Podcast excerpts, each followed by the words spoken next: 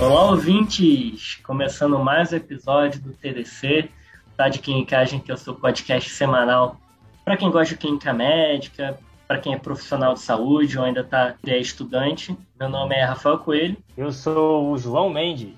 Está com uma convidada especialíssima aqui, né? O Brasil clama por essa participação no nosso podcast, né, Rafa? É quase tá com a... topics no Twitter. O pessoal está é, pedindo. Que... Exato, até que enfim chegou esse momento. Estamos aqui com a doutora Nathalie Santana. E aí, Nathalie, se apresenta aí pro pessoal. Olá, gente. Sergipe, né? Fazendo aí o Trend Topics no é. Twitter. É... Queria agradecer aqui o convite. É uma honra estar com vocês.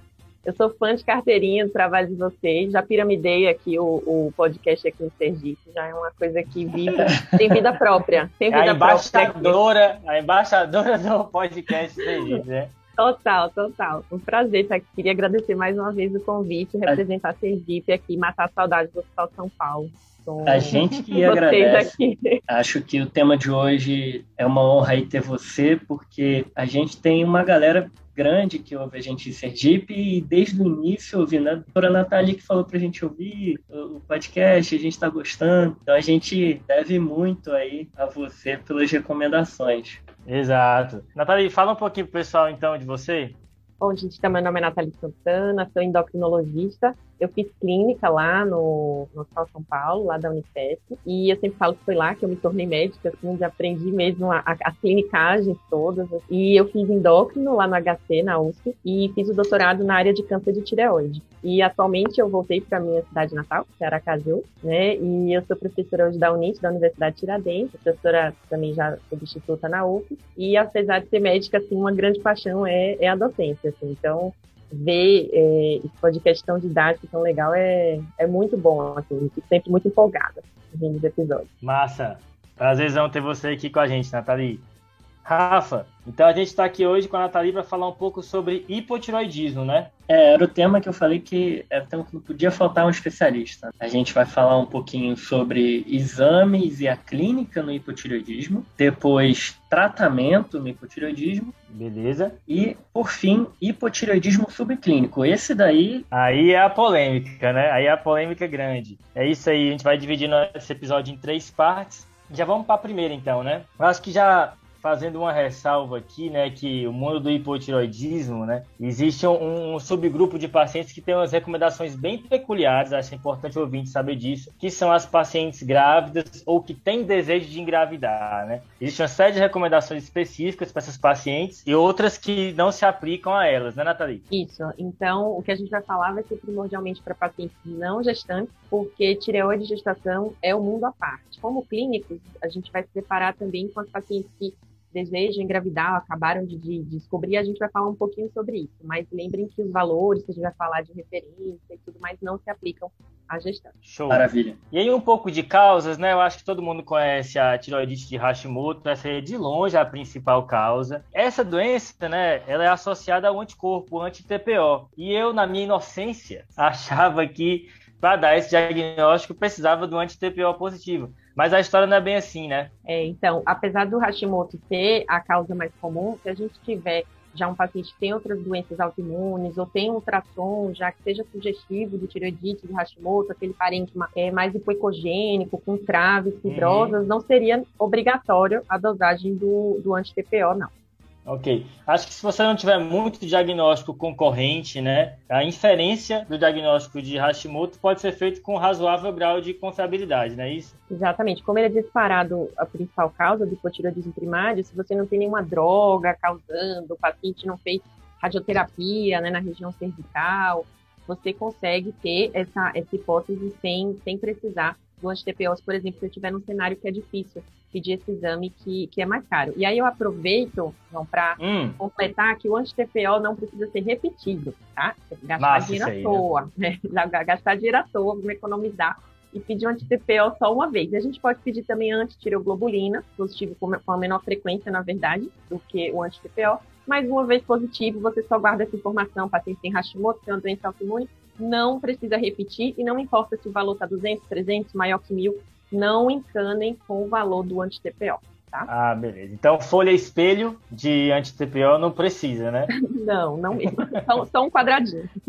Só... Esse negócio de anti, valor de anticorpo é um negócio, é um troço que o paciente valoriza tanto, né? E pra gente, maior parte das vezes, né? O próprio é anticorpo aí pra sim, Covid sim. que vi, vivem coletando e não significa nada pra gente, né? É, o valor aí é polêmico. absoluto. Verdade. Aí outras causas, né? Radiação, como a própria Nathalie falou, né? Fora os acidentes nucleares, mas... É, Fora é, Chernobyl, que, né? Exato, que também tem relatos de casos, né? Mas lembrado de radiações por conta de câncer, né? Linfoma, câncer de mama até cabeça e pescoço. Agora, eu acho que uma coisa que precisa ser dita e que às vezes passa batido é a relação de algumas drogas com o hipotiroidismo e que a gente escolheu mencionar três para o nosso ouvinte: a miodarona, lítio e os novos inibidores de checkpoint, né, badalados e tratamento que revolucionou a oncologia, né? A miodarona é famoso, está no nome, né? Iodarona. O lítio eu acho que o pessoal esquece mais do que a miodarona, não sei qual é a impressão de vocês. Agora, os inibidores de checkpoint é uma clinicagem nova aí nessas causas, né? É, os inibidores de checkpoint que entram aí no diagnóstico diferencial hoje em dia de diversas doenças autoimunes. Então não é só a tireoide, até a, a endócrina deve ver isso até em outras situações, né? Tipo insuficiência adrenal. É, esse, esses, essas imunoterapias, a, a, repercussão endócrina delas é enorme. Já tem até relato de DM1 até que foi induzido por essas Nossa. drogas. É, em, em, geral, é um efeito colateral, no caso da, da, do hipotiroidismo, né, que é por uma tiroidite causada pela droga, os oncologistas, em geral, eles estão bem espertos para esse efeito colateral, eles geralmente conseguem pegar quando isso acontece, mas é, eu, eu, tive um paciente que fez a, o hipotireoidismo e é engraçado assim, que a, é, é, interessante, na verdade, que a destruição é muito rápida. Ele, assim, em menos de um mês, o C4 livre dele estava muito baixo, estava 0,2, assim, quase indetectável. O TSH, coitado, não tinha dado tempo nem dele subir ainda. E o C4 livre já estava no pé. Então, na verdade, o oncologista ficou na dúvida se era um hipocentral e por isso me mandou. Mas não era um hipocentral, era porque destruiu tão rápido que o T4 livre deu um mergulho assim, foi para quase detectar o TSH, coitado, ali dois, três, nem tinha subido ainda, então a destruição é massa. Isso, para o nosso ouvinte que não conhece as drogas, é, alguns nomes só para saber, que é o Ipilimumab, o Nivolumab, são essas drogas que entram no tratamento de muitos cânceres, inclusive metastáticos, né? Então, só para você saber, inibidores de checkpoint, então, Ipilimumab, Nivolumab entra nesse contexto. E uma clinicagem aqui, que a própria Nathalie já adiantou, é que eu posso ter um hipotiroidismo primário, mas eu também posso ter hipotiroidismo secundário, porque essas drogas tanto fazem tiroidite como hipofisite também, né? Então, aqui é uma clinicagem aí malandra nessa causa. Agora, entrando em quadro clínico, né? Eu acho que aquele, aquela figurinha do néter, né, de hipotiroidismo que todo mundo tem na cabeça, pele seca, sonolência, intolerância ao frio, fadiga. Eu acho que esse não é o dia a dia tanto do consultório, né? Nem sempre você vai ter um paciente num extremo que vem com tantos sintomas tão recheado que você olha para ele e já diz que o TSH tá alto, né? Acho que o dia a dia é feito de quadros muito mais é, enganosos, né, Nathalie? Sim, e é, é, bem difícil a gente encontrar esse quadro clínico hoje em dia, mas é, a gente também tem que lembrar que o hipotireoidismo acabou também virando, às vezes, um bode expiatório, né? Em algumas situações, qualquer sintoma mais inespecífico, a gente achar, ah, isso é da tireoide, a pobre da tireoide, coitada, leva a culpa de tudo, mas às vezes aquela astenia, enfim, algum distúrbio do sono, né, algum transtorno do humor, e não é da, da, da tireoide, né? Então, esses sintomas inespecíficos a gente tem que ter muito cuidado. A tireoide ficou marcada aí no imaginário popular, né? O jogador de futebol já falou, né? Que é. tava gordinho por causa da tireoide. Espalhou esse mito e a gente até hoje não conseguiu derrubar. Isso, acho que a gente pode entrar logo nesse mito, então, né? Que é essa, essa relação de obesidade e hipotiroidismo, né? Acho que isso é uma dúvida para muitas pessoas, né? Até que ponto uma alteração da função tiroidiana pode justificar o IMC mais elevado. E aqui parece que o consenso popular não está na direção correta, né? E essa é uma dúvida tanto dos pacientes quanto dos próprios médicos, muitas vezes, né? E o próprio paciente já chega, doutora, minha tireoide é daqui engorda ou daqui emagrece? Né? Então, assim, é, é, um, é um conhecimento assim, que é difícil de tirar. Mas, na verdade, o hipotireoidismo, se for aquele, como da figura do Netter que você falou, aquele classicão, uhum. hipotireoidismo franco, ele realmente vai ganhar peso, mas é um ganho de peso mais por edema, aquele edema duro, né, do hipotireoidismo, que uhum. vai levar um ganho aí de 2, 3 quilos. Depois do tratamento, ele vai melhorar, né, esse edema vai regredir. Então, na verdade, é um mito, né, que o hipotireoidismo é, é causa de obesidade. Isso não acontece. Às vezes, Boa. a própria obesidade, isso é outra clinicagem interessante, a própria obesidade, às vezes, altera um pouquinho o TSH, para um nível subclínico, e depois da bariátrica, muitas, a gente tem estudo, teve um até do HC que ele normaliza sozinho. Então é aquela coisa, né? Quem veio primeiro o ovo ou a galinha? A gente quer colocar a culpa no hum. hipotireoidismo, quando na verdade foi a obesidade que deu aquela alteradinha no TSH e depois ele voltou sozinho. Então, pessoal, hipotireoidismo não é causa de obesidade, tá? Boa. Eu acho que esse, esse é um argumento muito forte, né? Seu TSH pode subir só porque o CMC está alto, e baixando de MC, o TSH baixa junto, sem dar hormônio, sem repor. E já que tem situações em que o pessoal pensa demais em hipotiroidismo e não é, ao mesmo tempo tem outras situações que não se pensa e vale a pena pensar, né?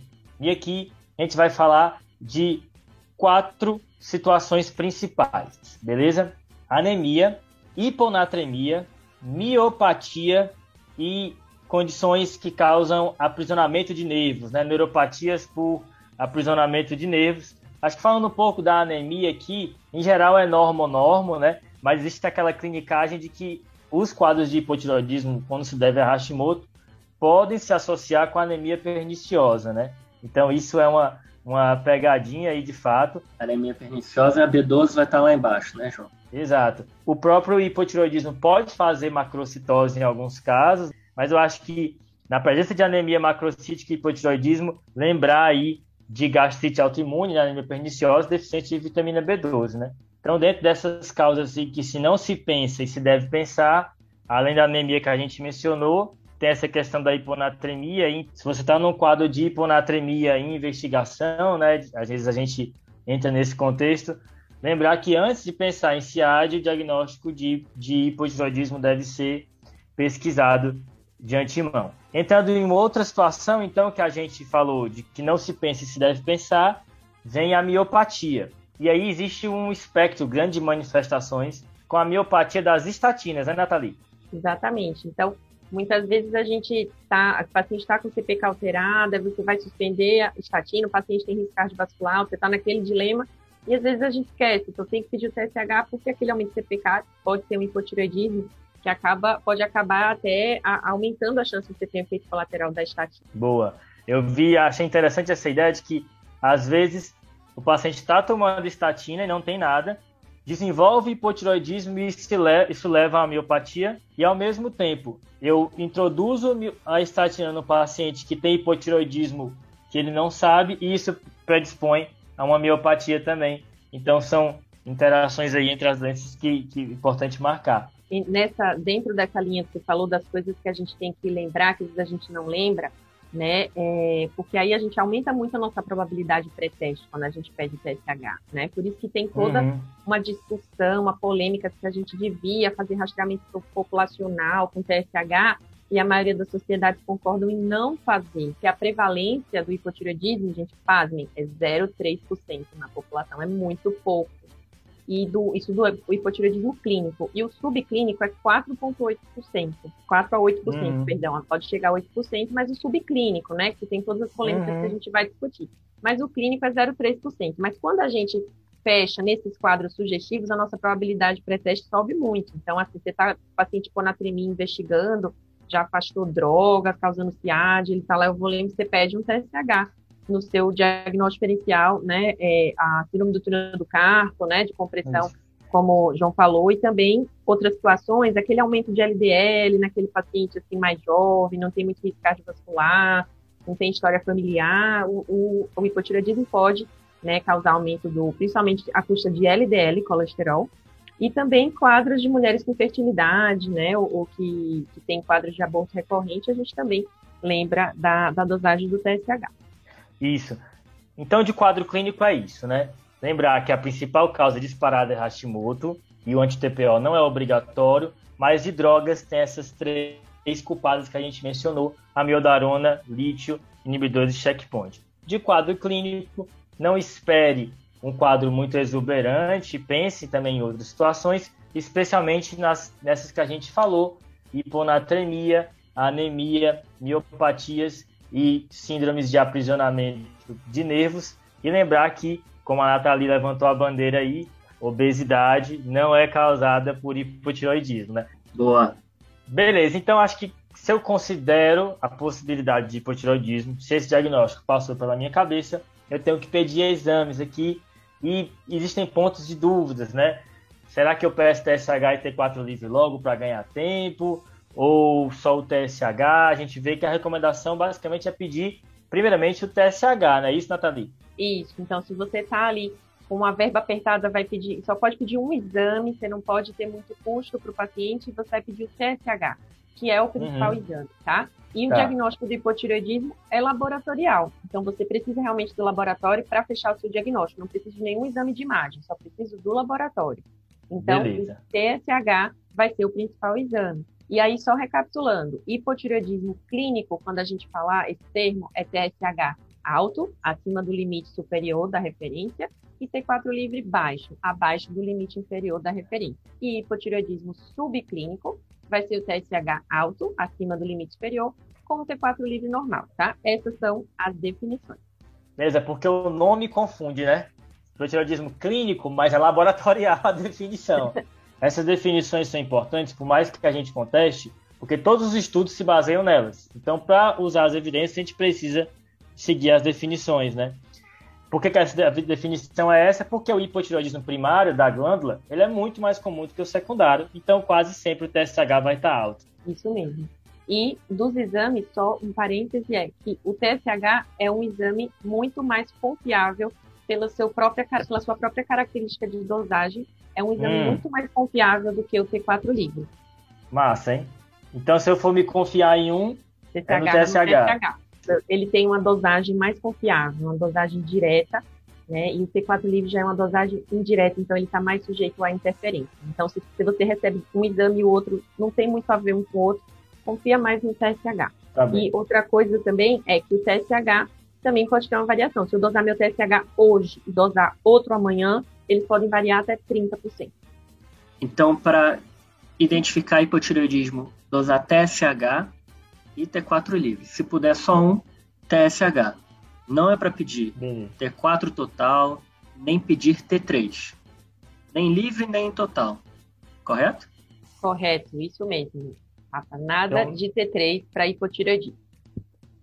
Beleza, T3 está fora da brincadeira.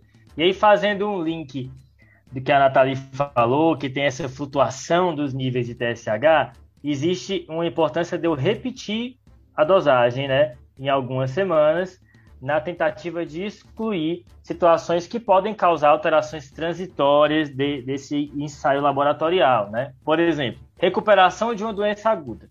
Internou por Covid, foi para casa, às vezes se fizer um TSH muito perto ali, pode dar alterado, né? É o tal do eu tiroideu doente. Tiroidites também podem fazer isso. E só mesmo essa flutuação que a Nathalie falou. Então, você tem um valor alterado, você precisa repetir. Isso, João, e principalmente essa repetição é importante no caso do hipossubclínico desse TSH que está alterado, mas não está tão distante assim do limite superior.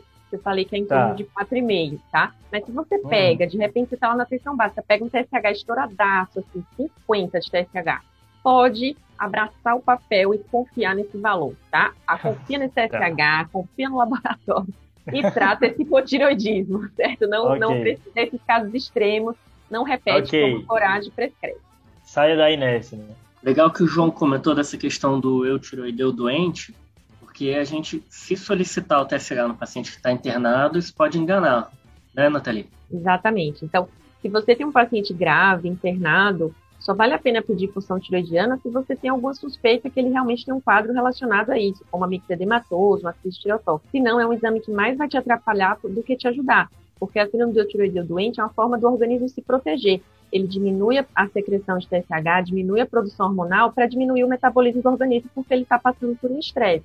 E aí você vai se confundir com aqueles resultados e não precisa tratar, não precisa dar nada, é uma resposta do organismo. Então, não peçam função tiroidiana num paciente grave internado, a não ser que tenha uma suspeita específica relacionada à tireoide. Legal. Boa. E aí uma coisa que tá na moda, que é o negócio de tomar biotina para crescer cabelo, né? Achei que você ia falar, essa... achei que você ia falar lipo é. HD. essa também tá na moda, né? No TikTok, no TikTok, olha só. Mas, eu não tenho TikTok, gente. Tô, tô é, tem, tem, que, tem que limitar as redes sociais, senão você não consegue viver, né? Mas uma coisa da moda é a biotina, né? O pessoal toma biotina e tudo mais, e ela, ela interfere com alguns é, ensaios laboratoriais. A gente já mencionou isso no TDC anteriormente. E altera também o TSH e o T4 livre.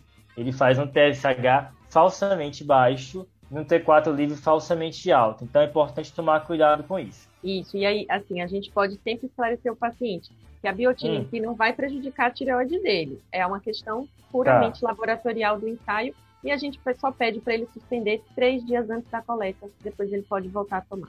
Então, beleza. Resumindo o laboratório, suspeitei de hipotiroidismo, pedi o TSH, que é o exame mais confiável e acurado nesse contexto. Uma vez alterado, devo complementar com o T4 livre e, se puder, repetir o TSH. Lembrando que se estiver muito alto, já posso considerar tratar desse, a partir desse momento. Se esses exames vierem normais com anti-TPO alterado, não precisa se emocionar, né? Isso não, não quer dizer muita coisa para você se sua função tiroidiana tá boa.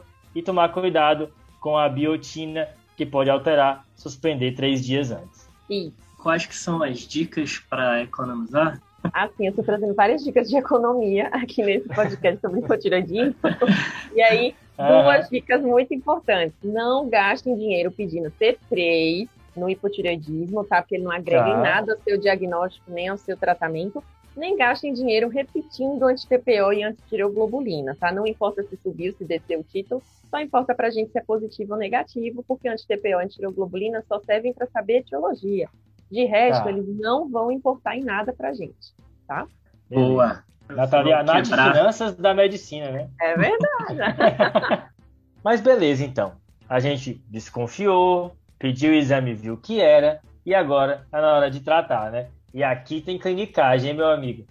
Agora a gente vai ter que tratar o paciente. E aí, qual que vai ser o objetivo da nossa terapia? Vai ser a gente melhorar os sintomas dele e normalizar uhum. o TSH. Esses vão ser os dois principais objetivos.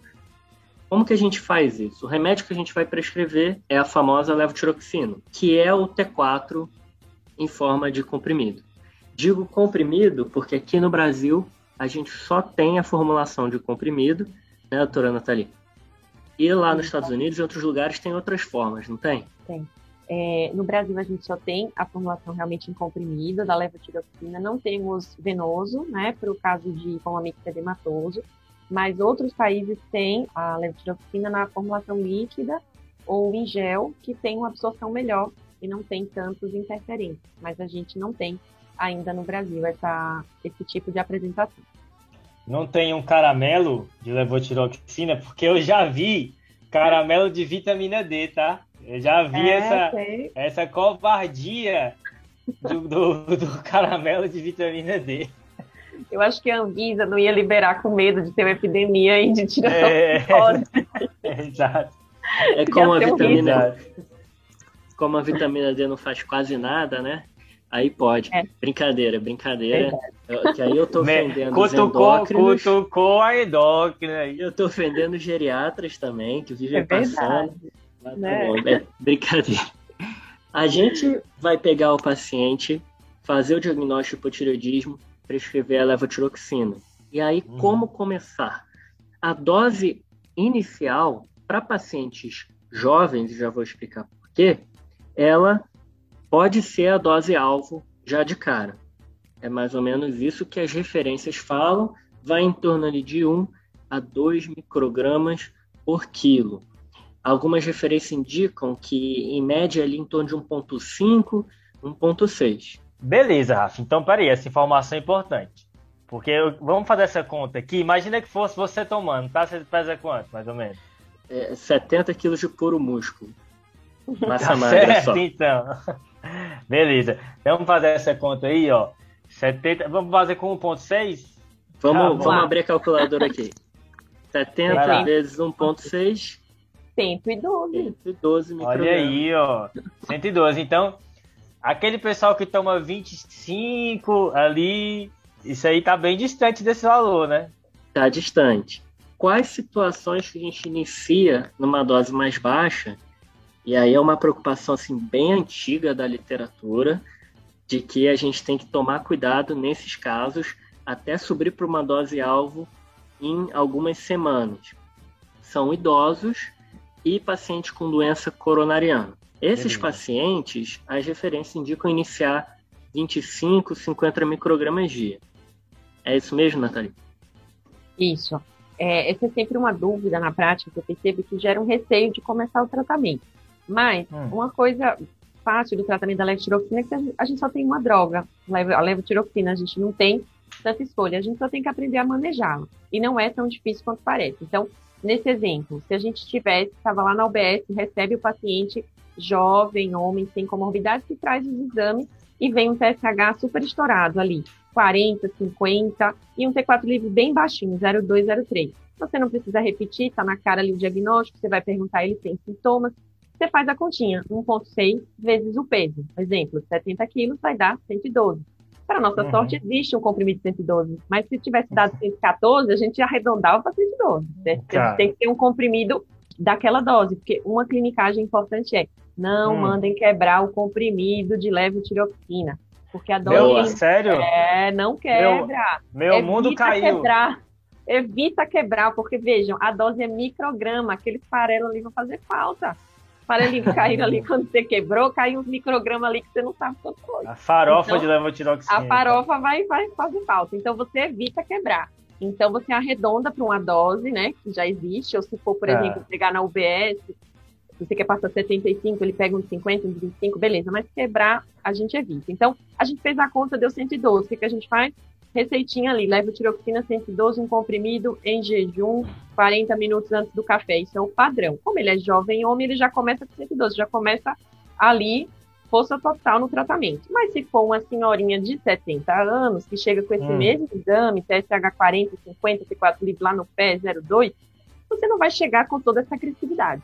E assim, a dose, em geral, depende da massa magra. Então, para um adulto, para um homem adulto, é 1,6, 1,8 microgramas por quilo. Mas para um idoso, às vezes fica 1, 1,5 micrograma por quilo. Então, essa vozinha eu já faria a conta, se ela for assim, aquela vozinha mais sarcopênica, com baixa massa magra, eu já faria a conta 1, 1,2 vezes o peso.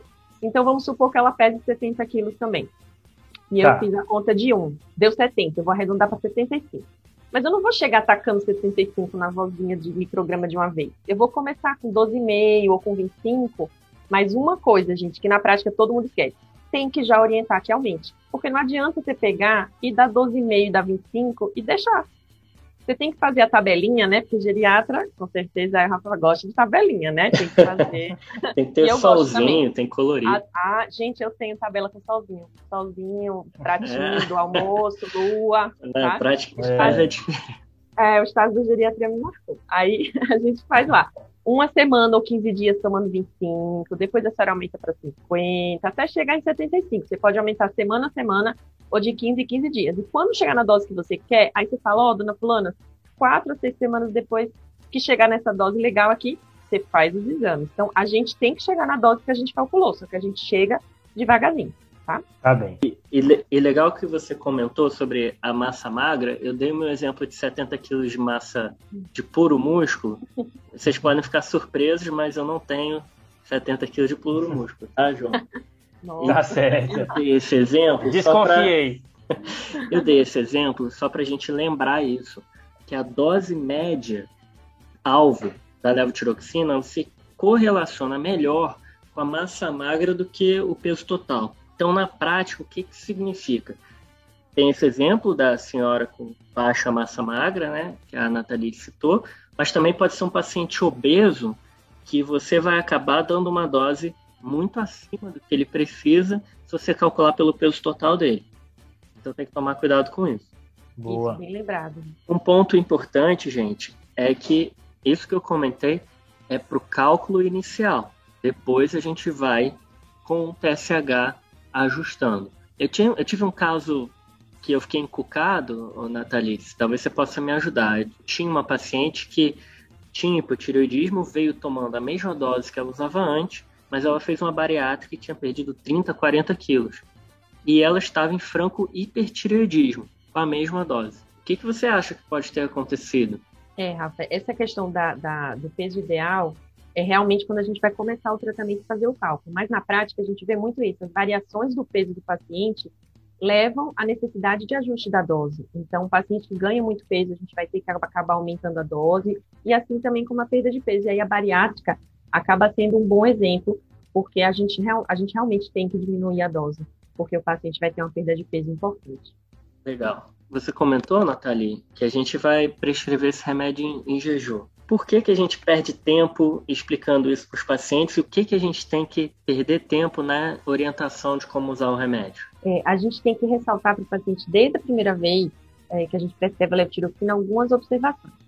A orientação padrão é que ele tome em jejum, uns 40 minutos antes do café. A gente tem que pedir que ele não troque a marca, se for, se for possível, da medicação. Mas teve um estudo uhum. brasileiro chocante também, que mostrou que mais de 80% dos pacientes no ambulatório de hipotiroidismo não tinham uma boa adesão. Então, isso é chocante mesmo. Assim, a primeira vez é. também que eu vi, eu fiquei, caramba, mais de 80%, gente. Então, a gente tem que fazer é. essa água mole pedradura, tanto bate até né? Tem que fazer. Eu acho importante falar também para o paciente que não é que nem de pirona, né? Caso a pessoa pense que ela vai tomar aqui, vai, pronto, agora acabou o meu hipotiroidismo aqui. E não é assim, né? É aos poucos e tudo mais, né? Exatamente. Então é importante a gente ver essa questão do jejum. A levotiroxina é um remédio que o paciente vai tomar o resto da vida, a princípio.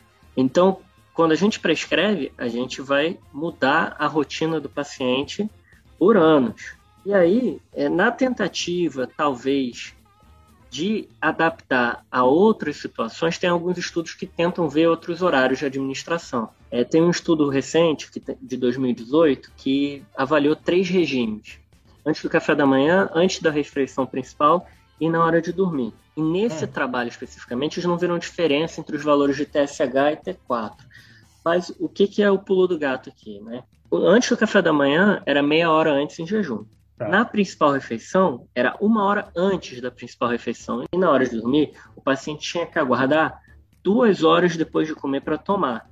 Então, a ideia, na verdade, é a mesma. O estômago tem que estar vazio para ter uma boa absorção. E aí, uma coisa importante a ser levada em consideração é: será que esse paciente não está tomando outros remédios juntos? Quais são os horários dos outros remédios e o que, que ele toma naquela refeição que talvez possa interferir. E aí eu vou destacar aqui três coisas que interferem muito com a absorção. Carbonato hum. de cálcio. Beleza. Se o paciente toma no almoço sempre o cálcio antes, aí talvez essa ideia de tomar antes do almoço não seja uma boa. Então tem que sempre individualizar os casos. E lembrar que leite tem cálcio, e aí o leite vai ser uma substância que vai interferir bastante. A segunda okay. coisa é o sulfato ferroso, tem uma interferência considerável com o suplemento de, de ferro que atrapalha a absorção também. E terceiro, os inibidores de bomba de próton, então omeprazol, lanzoprazol, esses remédios atrapalham muito a absorção. É, e na prática, a gente vê muito essa questão do inibidor de bomba de próton. Então,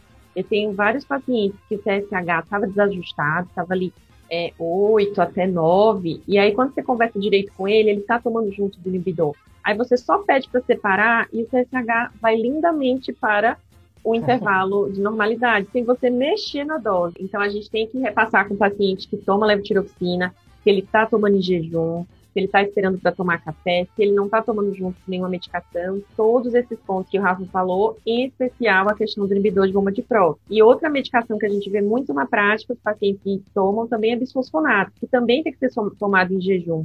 Então, a gente também tem que dar essa orientação para o paciente. Primeiro toma bisfosfonato, espera, depois toma levotiroxina, depois que vai comer. Claro que não vai ser um dia muito legal para o paciente, mas a gente vai tentar fazer esse acordo com ele para ele se adaptar, que vai, vai ser uma coisa a longo prazo. E se o paciente toma o meprazol com levotiroxina, ele vai ter que acordar, tomar, esperar uns 30 minutos ali, depois tomar o outro, esperar mais 30 minutos para comer. Então é melhor desprescrever o omeprazol. Pois é, pessoal. Ainda bem que vocês falaram disso, porque eu tenho uma dúvida. Eu não posso para a comodidade do paciente, para ele não precisar acordar mais cedo, sei lá, enfim. fazer uma dose diferente de levotiroxina para poder ser no horário que seja melhor para ele? Então, João, essa dúvida é muito boa e, e, muito recorrente. A gente vai tentar o ideal, que é o que a gente falou até agora, né? O que está lá uhum. no consenso, mas a gente sabe que às vezes é melhor feito do que perfeito. Então, se o paciente não consegue aderir, a gente fala, tá bom, então toma com café e vamos ver se TSH como é. E muitas vezes, para nossa surpresa, não precisa ajustar. Tem até um estudo brasileiro, só que é um estudo pequeno, que fez junto com a alimentação e não teve uma diferença expressiva do TSH. Então a gente pode ser um pouco mais maleável às vezes. A situação que eu não sou muito maleável é se for câncer de tireoide. Porque aí as metas de TSH são muito de, bem definidas, a gente tem metas bem apertadinhas. Aí eu assim, tento fazer com que o paciente tenha essa, essa adesão ao ideal. Mas se não for, a gente pode fazer essas concessões para ajudar, claro, né, na vida do paciente. Talvez seja aquela, aquele mesmo pensamento da varfarina. Mantenha o seu café da manhã como ele sempre é, porque se um dia ele tomar um litro de leite, no dia seguinte não tomar nada, e aí na semana seguinte tomar ferro, entendeu? Tem que manter a rotina e aí ajustar a partir da rotina. É mais ou menos isso? Isso. Eu acho que é, que é, é uma saída, na verdade, para vários pacientes. E também tem outras saídas, dentro, parecido com o estudo que você mencionou, Rafa. Tem pacientes que não conseguem tomar de manhã de jeito nenhum. Mas para eles, a tarde é melhor. Eles tomam duas horas depois do almoço. Oh, não, legal. Se fica bom para você, já, o seu estômago já vai estar vazio, toma. Tem gente que to toma antes de dormir. Então, eu tenho pacientes que para eles é melhor. Então, você tenta conversar com o paciente, né? Ah, porque é ruim de manhã para você, tem algum outro horário melhor? E você tenta casar com o horário que o estômago dele talvez não esteja tão cheio. É possível também. Outro remédio que a gente tem que ficar ligado no ajuste da dose é o estrogênio. Quando a mulher estiver usando o estrogênio, talvez a gente tenha que dar uma dose maior de levotiroxina, é isso, Nathalie? É. Como a doença de tiroide é muito mais comum em mulheres, isso é uma situação que pode ocorrer e ficar atento, porque o anticoncepcional oral principalmente o estradiol, ele faz o fígado aumentar a produção das proteínas ligadoras, todas elas, inclusive a TBG. Isso pode acabar diminuindo né, o T4 livre, porque vai ter mais T4 ligado à, à proteína ligadora, e aí você pode precisar aumentar a dose, mas isso não acontece sempre, é só algo a ficar atento naquela mulher que faz reposição e começa o uso do anticoncepcional oral combinado. Essa é boa. Boa. E mesmo naquele paciente que a gente tentou de tudo, já conversou bastante e ele não adere. A minha vida é de sete dias, como você falou da levotiroxina. Dá para prescrever a dose toda uma vez por semana, Nathalie? Essa eu acho que é uma das maiores surpresas para quem ouviu o podcast.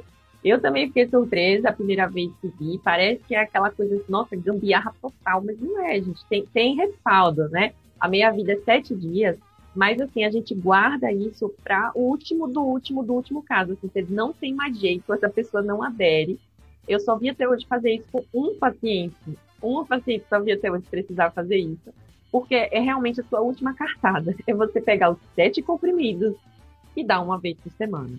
E tem estudo com isso. Não precisa ficar com medo, não, tá? Não é antiético, não tá errado.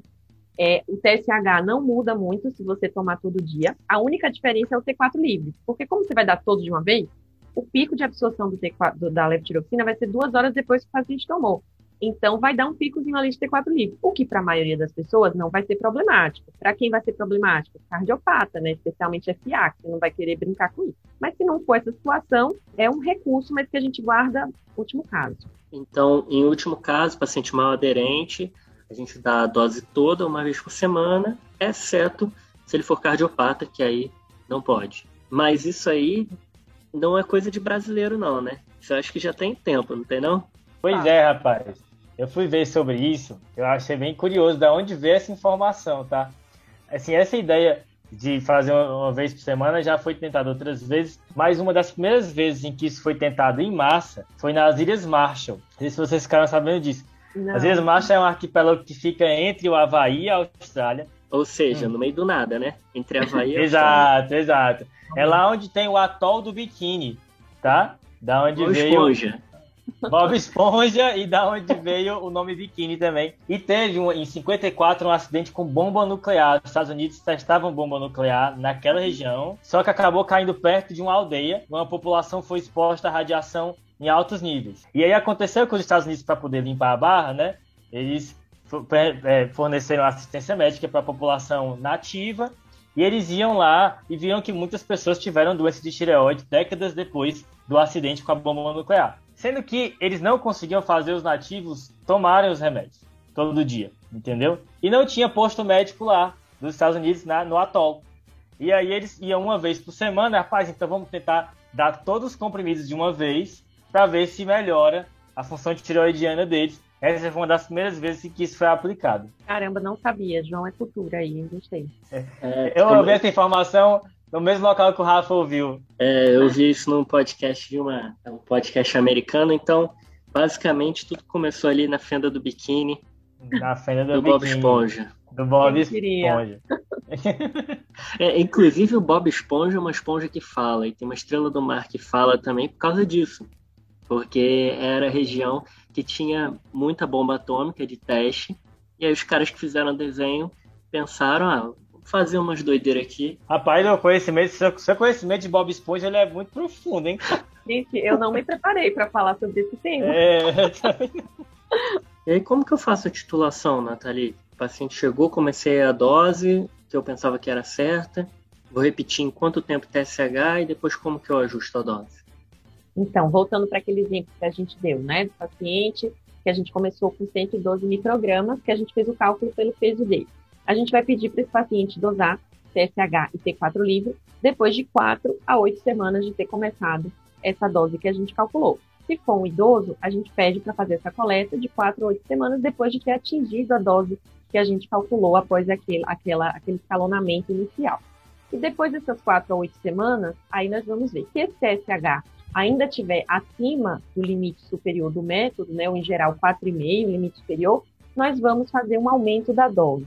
De quanto a gente faz esse aumento? Não existe hum. uma regra, é um aumento empírico, tá? tá? Mas depende do quão alto está esse TSH. Se o TSH uhum. ainda vier 20, faz incrementos maiores, né? Você vai aumentar em 25 a dose, aumenta em 37,5, aí até 50, depende do quão alto está esse TSH. De repente esse TSH veio ali na trave, 6, aí você vai fazer todo aquele checklist. Tá tomando jejum, omeprazol, lá, lá, lá. Aí você vê, tá tudo ok? Aumenta um tiquinho só essa dose. O que é um tiquinho só? 50 centavos. 50 centavos de letroxina. Isso aí. Entendi. A gente dá uma aumentadinha leve e aí, de novo, quatro a oito semanas. Depois que eu coloquei, beleza, peguei o TSH, tá na meta, maravilha. O que, é que eu faço? Eu volto em seis meses a um ano com uma nova função tiroidiana, certo? A não ser que haja alguma mudança no quadro dele a gente vê antes.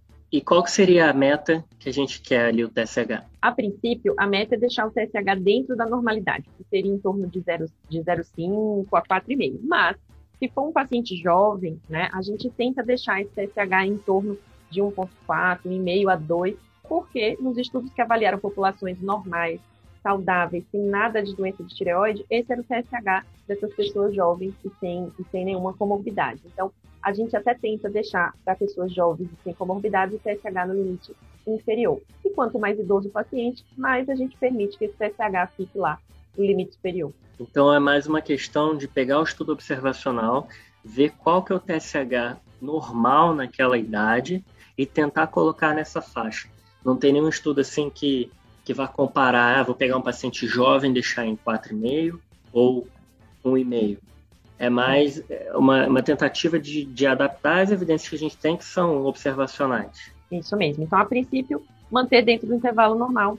E se for mais jovem e saudável, metade inferior do limite da normalidade. Beleza. E lá, no começo dessa parte de tratamento, Nathalie, você falou que a marca tinha que ser a mesma. Isso é importante em que sentido?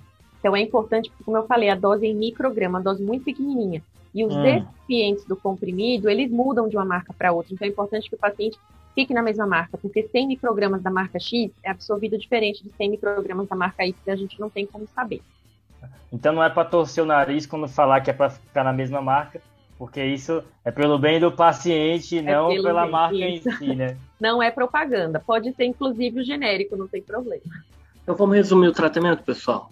A gente Bora. vai fazer levotiroxina no paciente com hipotireoidismo para melhorar sintomas e colocar o TSH dentro do alvo. Qual que vai ser a dose? Vai ser em torno de 1 a 2 microgramas por quilo. Tomar cuidado ali no paciente muito obeso, para não começar uma dose muito alta, mas também saber que o paciente, quando emagrece muito ou engorda muito, talvez precise de um ajuste de dose. Lembrando que no idoso, paciente com doença coronariana, a gente começa mais devagar, 25, 50 microgramas, e vai gradativamente aumentando.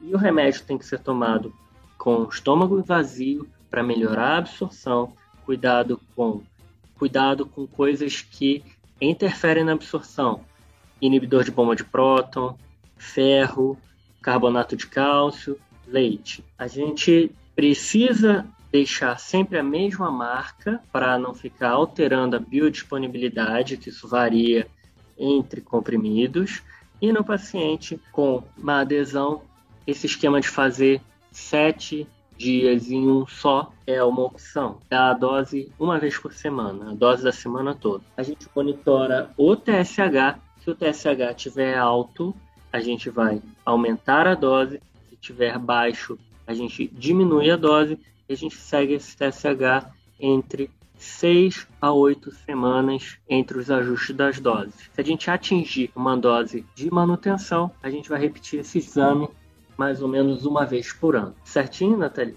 Tem alguma Certinho. clinicagem pra gente? Ótimo resumo, Rafa. Tem três clinicagens.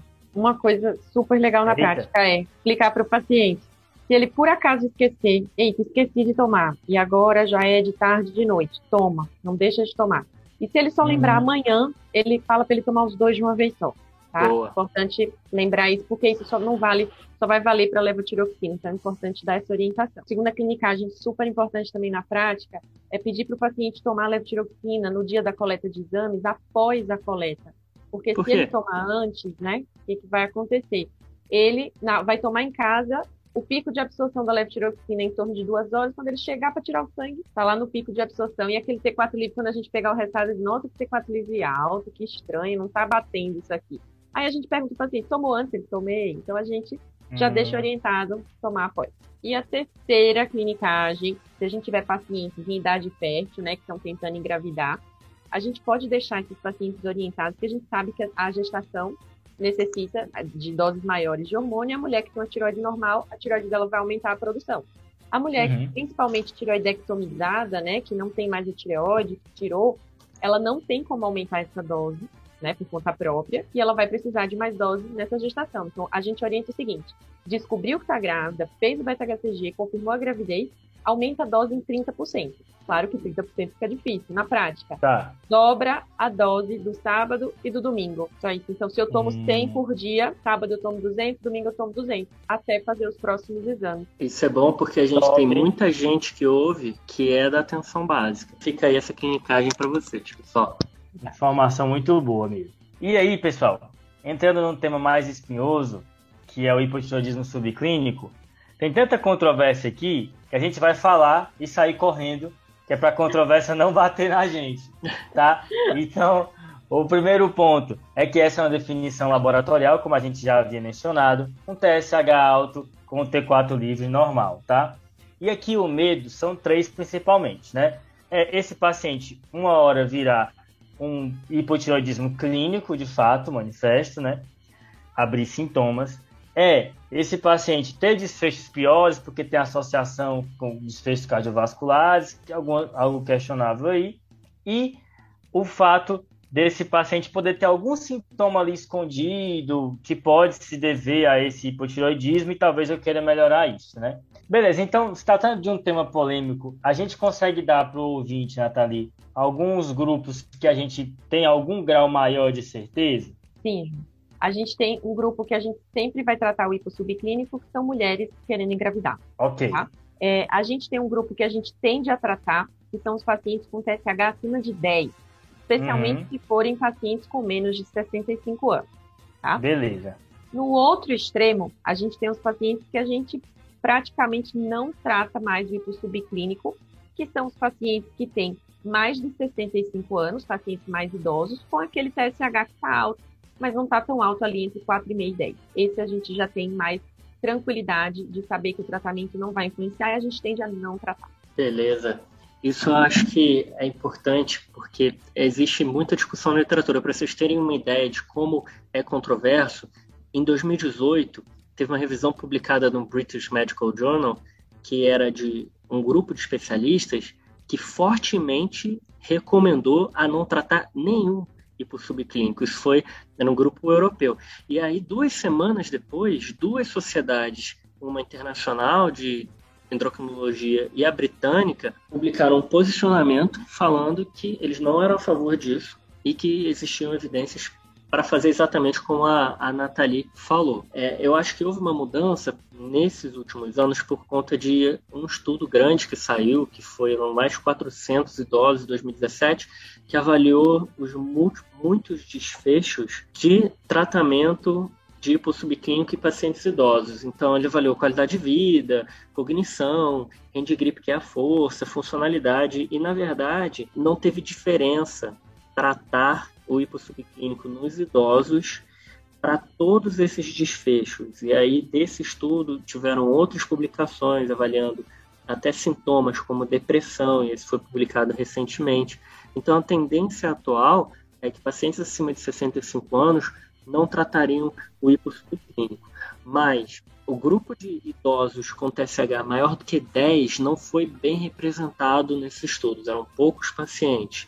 Então, é, como a Nathalie falou, a certeza é maior entre pacientes com TSH de 4,5 a 10, que é um TSH que não é tão alterado e que são idosos. Esses daí não vale a pena tratar o subclínico. E TSH maior do que 10, a tendência talvez seja não tratar, mas ainda faltam estudos. E por que, que a gente trata os jovens com hipossubclínico, Nathalie? Então, a gente trata pensando em melhorar os sintomas, se a gente tiver a suposição que aqueles sintomas, mesmo, mesmo leves, podem ser decorrentes do hipotireoidismo, e também existe uma preocupação do hipotireoidismo subclínico aumentar o risco cardiovascular. Então, naquele paciente mais, de, é, mais jovem, mas que tenha muitos fatores de risco cardiovascular, também tem é, essa preocupação que o hipotireoidismo possa se somar. E só complementando ao que você comentou dos idosos, também tem os estudos que mostraram que idosos com TSH naturalmente mais alto, aquele subclínico ali do TSH de 8, né, 7, que naturalmente é assim, é, esses idosos tinham, na verdade, melhores indicadores, foi uma surpresa. Eles tinham melhor marcha, tinham menos dependência, tinham até menor mortalidade, menor perda de funcionalidade. Então, isso também abriu nossos olhos para que um TSH mais alto no idoso talvez seja só uma mudança do valor de referência. Então, resumindo, paciente jovem com TSH maior do que 10 sempre vai tratar, paciente idoso com TSH menor do que 10 não tratar. E aqueles que a gente ficou na dúvida que não se encaixam, tem alguns, algum outro dado que a gente pode usar para tomar a decisão, Nathalie? Tem, nesses outros casos, a gente tende a tratar, mas não é obrigatório. Se esse paciente tiver fator de risco para evoluir para hipotireoidismo franco, ou seja, ele tem anticorpo positivo, tem um ultrassom alterado com padrão de tireoidite, tem história familiar,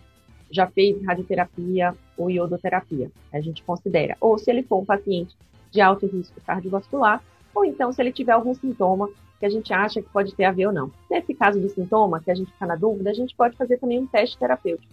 Trata três meses, Nossa. melhorou, beleza, não melhorou, suspende para não fazer polifarmácia.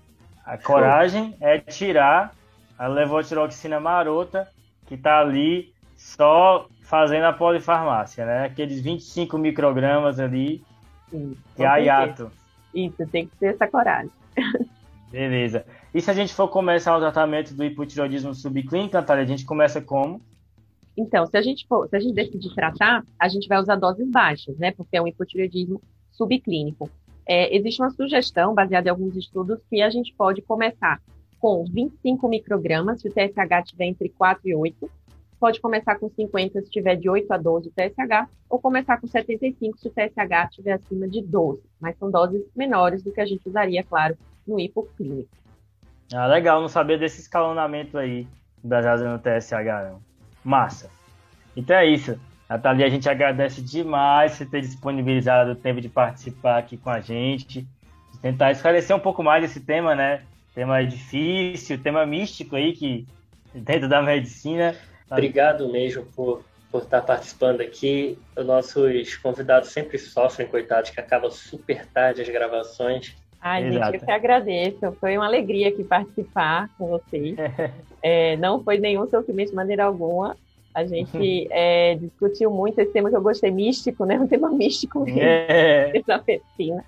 mas que a gente tentou simplificar ao máximo, né, para ajudar todo mundo. E Exato. eu queria só dizer de novo que eu sou fã do trabalho de vocês, desejo todo sucesso, certo? É um prazer, uma honra aqui dividir com vocês. Continuem, vocês tenham mais e mais sucesso e continuarei fazendo toda a propaganda aqui em Sergipe. Valeu demais, Nathalie. E agora só uma pergunta aí, já que você falou que gosta do podcast, qual é o seu episódio favorito aqui do TDC? Ai, gente, é, é, difícil escolher, tem vários que eu gosto muito, mas um que me marcou, e eu, assim, os alunos sabem que eu indico muitos para ir, mas um que hum. me marcou mais foi o de hipercalcemia. Primeiro que eu aprendi oh. uma clinicagem muito legal lá do Clório do Poço. Adorei. Essa, essa informação, esse episódio, ele só existe por conta dessa informação, entendeu? Nossa, eu parei, eu voltei na hora. Espera que eu tenho que anotar aqui.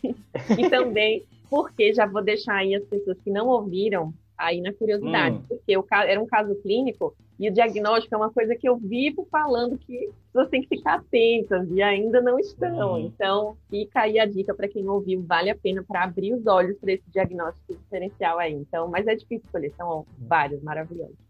Massa. Essa indicação foi clubismo, hein, da endócrino, mas ok. Com certeza. E, Nathalie, todo convidado que vem aqui tem direito ao salve mais especial do dia. Para quem que você quer mandar? Ai, gente, eu não podia deixar de mandar meu salve né, para os alunos, para os meus alunos que fizeram essa corrente no Twitter para eu participar. né, mandar um salve para os alunos muito queridos aqui da Unite, aqui em Aracaju e da UFES em especial para que puxou esse, quem fazia essa propaganda há muito tempo, é o que eu dizia que eu devia participar, que Carol Andrade, eu prometi ela que mandar um salve especial para ela, que ela começou esse movimento aí no Twitter. Mas um salve para todos, todos, todos estão no meu coração. Legal, um abraço aí, pessoal. Um abraço, pessoal. Um abraço, Carol. E aí, João, na semana passada, o Gui apresentou pra gente um caso de uma paciente jovem que chegou com aquele edema pulmonar agudo fulminante, dramático. Exato, que eles até falaram no episódio, né? O flash pulmonar edema. Essa paciente foi para o CAT, porque ela tinha um supra de ST, e o CAT uhum. veio liso e a pergunta do desafio era: o que causou isso? E a resposta é a síndrome de Takotsubo. Isso, aquela cardiomiopatia por estresse, né? A síndrome do coração partido. Exatamente. Quem acertou foi o João Cláudio Urbano, nosso ouvinte aí das antigas. Sim, é sempre ele, né? Esse aí tá sempre marcando gol. E teve mais alguém, João, que acertou? Isso, Rafa. Teve a Mirella Albuquerque, lá da UFC, a Federal do Ceará, que escuta o TDC junto com o namorado, o Marcos, que é da mesma turma dela. Então, parabéns aí, Mirella. Valeu. Boa, pessoal. Um abraço. Valeu, um abraço. E como é tradição aqui no Tade Clinicagem, o convidado não só manda o salve, como também faz o desafio, né, Tati? E aí, qual é o desafio dessa semana?